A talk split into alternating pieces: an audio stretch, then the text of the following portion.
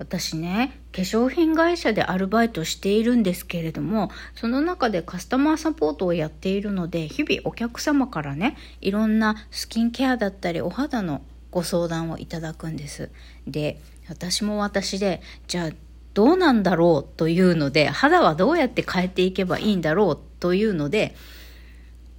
自分自身もこう洗顔とかクレンジングを見直してみたり、お客さんがから聞いたコットンを使ってみたりねコットンパックする時に使ってみたりいろいろやったんですけどやはりいい商品を使うのが一番良いのかもと思って今日はついにおばさんの憧れのアイテムに手を出したというお話をしたいと思います。エロ玉ラジオおはようございます。みくりです。この番組では、沖縄の借金持ち独女、パラレルワーカーのみくりが、日々のいろいろ、いろいろをこちらでお伝えしております。沖縄今日も微妙な天気ですね。今晴れておりますが、朝は雨が降っていたようです。せっかくね、湿度が落ち着いてきたかなっていうところだったりなんかじめっとむわっとした天気でございます皆様のお住まいの地域はいかがでしょうか？そして今日日曜日だからね、働いてる人もいると思うんですけど、ね、今日まで忙しく働いたら明日はお休みっていう方もいらっしゃるかもしれません。明日から仕事だっていう方はね、まあ、とにかく無理をしないことですね。私のようにね、昨日だらだらだらだら土曜日過ごして、えー、やらねばならんことを日曜日にもうまとめてやるかと思っているかもしれませんね。そこのあたあなたがしかし。そんなことして日曜日に頑張るから明日月曜日さらに辛くなるんですよ、仕事がね。ただでさえ辛いのに。はい。だから、何か言いたいかというとね、3つやろうと思ってたことを1個だけやるぐらいの程度で収めておきましょうっていうことですよ。よっぽどのことがない限りね。ニートさんは来週、再来週に伸ばせばいいんです。もう。それしかない 自分がね、ゆったり気持ちよく今日一日を過ごし、明日も元気にね、出社できるようになるにはね、引き伸ばすしかない。引き伸ばした自分を責めないっていうことでね。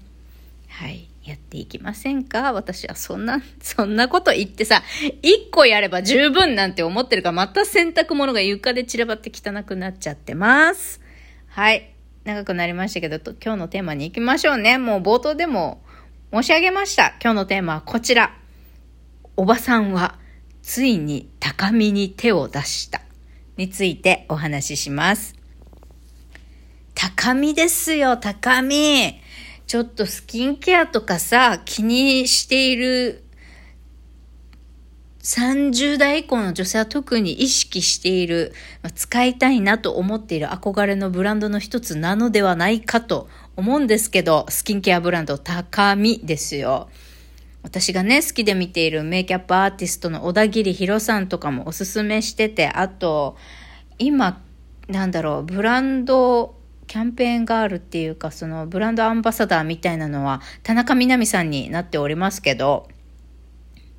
いや、高みですよ。これ美容液？美容液か。でね、今日、この収録をする前に高みの美容液、今1000円で、マスク付きで1000円で販売してるんですよ。まあ、お試しキャンペーンってやつね。別に私高みの回し物でも何でもないんですけど、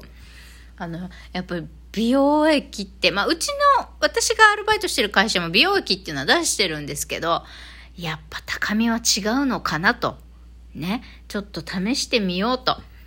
天下の高みと、まあ、高み以外にも素晴らしい美容液出してるブランドさんたくさん ありますけどね。まず高み。高みと、うちの会社の弊社のね、美容液と、あのー、使い比べてみようということで買ってみました。っていうか、まあ、化粧水をもっと浸透させたいという、そういう意味でね、あの、買ったんだけど、どうなんだろうね。なんか今日はね、美容の話です、美容の話。男子はあの関係ないと思うかもわかりませんが。いや、でも沖縄に住んでる男性の皆さんどう？まあ、そうね。男性の方はシミとかシワとかそもそも女性よりできにくいし、あんまり、あの、気になさらない方もいらっしゃるかもしれませんが、美容男子の皆さんはどれぐらい気をつけているだろう？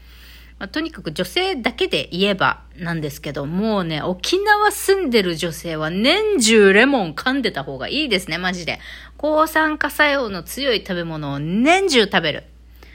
ね。それから、まあ、スキンケアもいろいろやりすぎないことが大切みたいですね。大事なのはクレンジングと保湿です。だかまあ、その保湿っていう部分でさ、いろいろ多分、うーん、必要最低限やんなきゃいけないのは、化粧水と乳液ですね。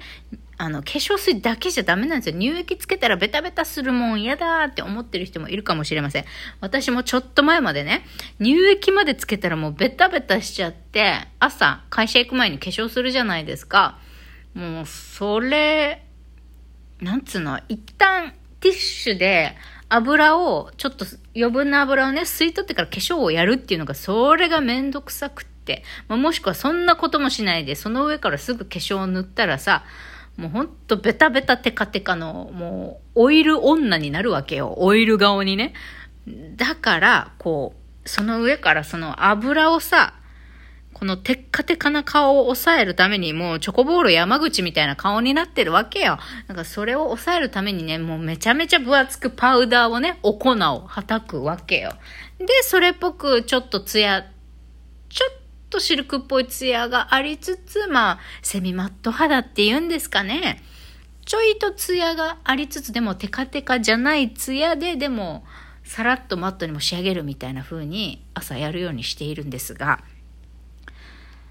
まあ、とにかくそういうのがめんどくさくてですね、乳、乳液つけたくないなって思ってたんだけど、この間その1時間ね、デパートで美容部員さん捕まえていろいろ、あの、質問をしたんですけども、やっぱり乳液はしなきゃいけませんよ、と。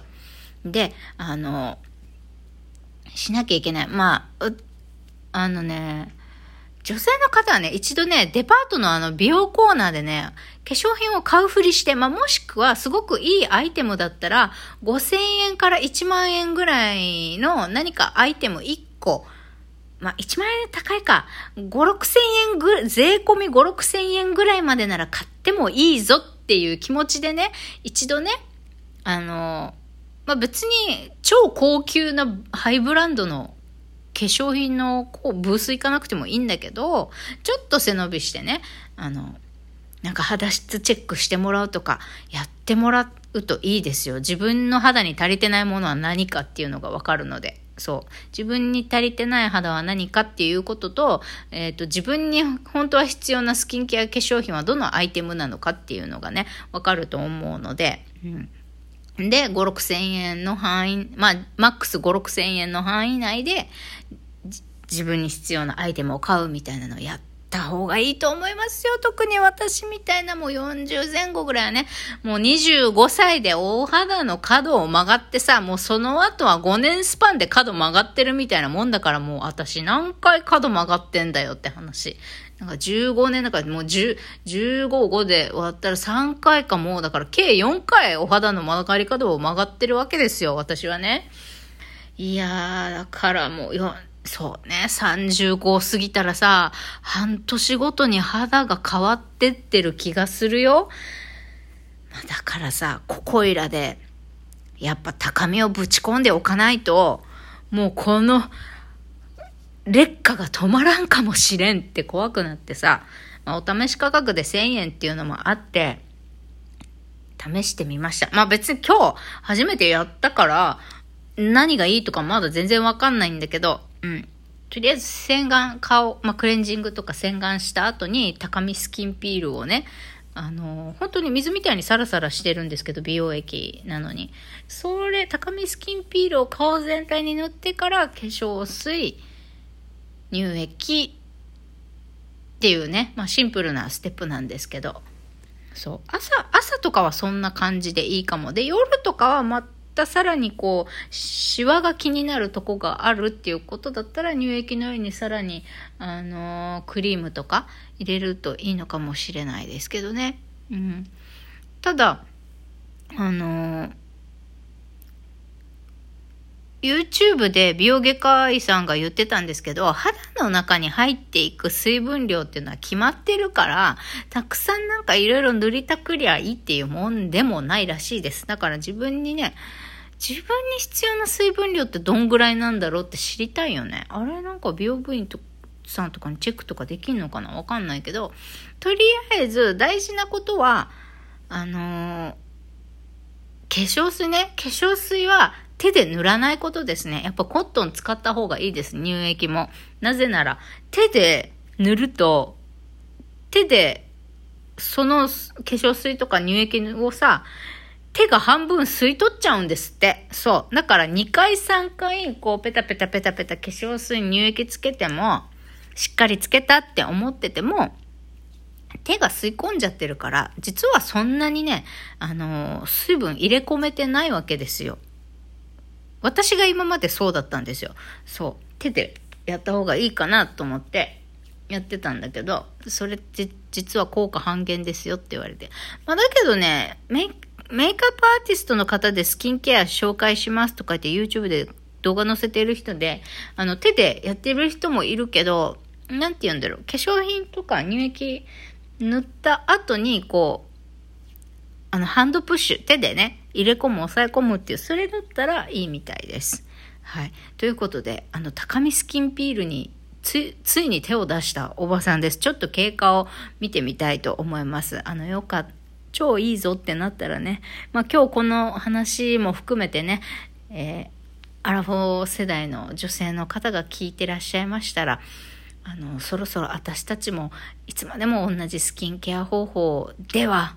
えー、今の状態を保てない可能性があるので、いろいろね、自分のメンテナンス方法を見直してみてください。自分のメンテナンスをね、また楽しむっていうことがもっと大事ですからね、お休みの日にゆったり自分をケアしてあげてください。それでは、バイバイ。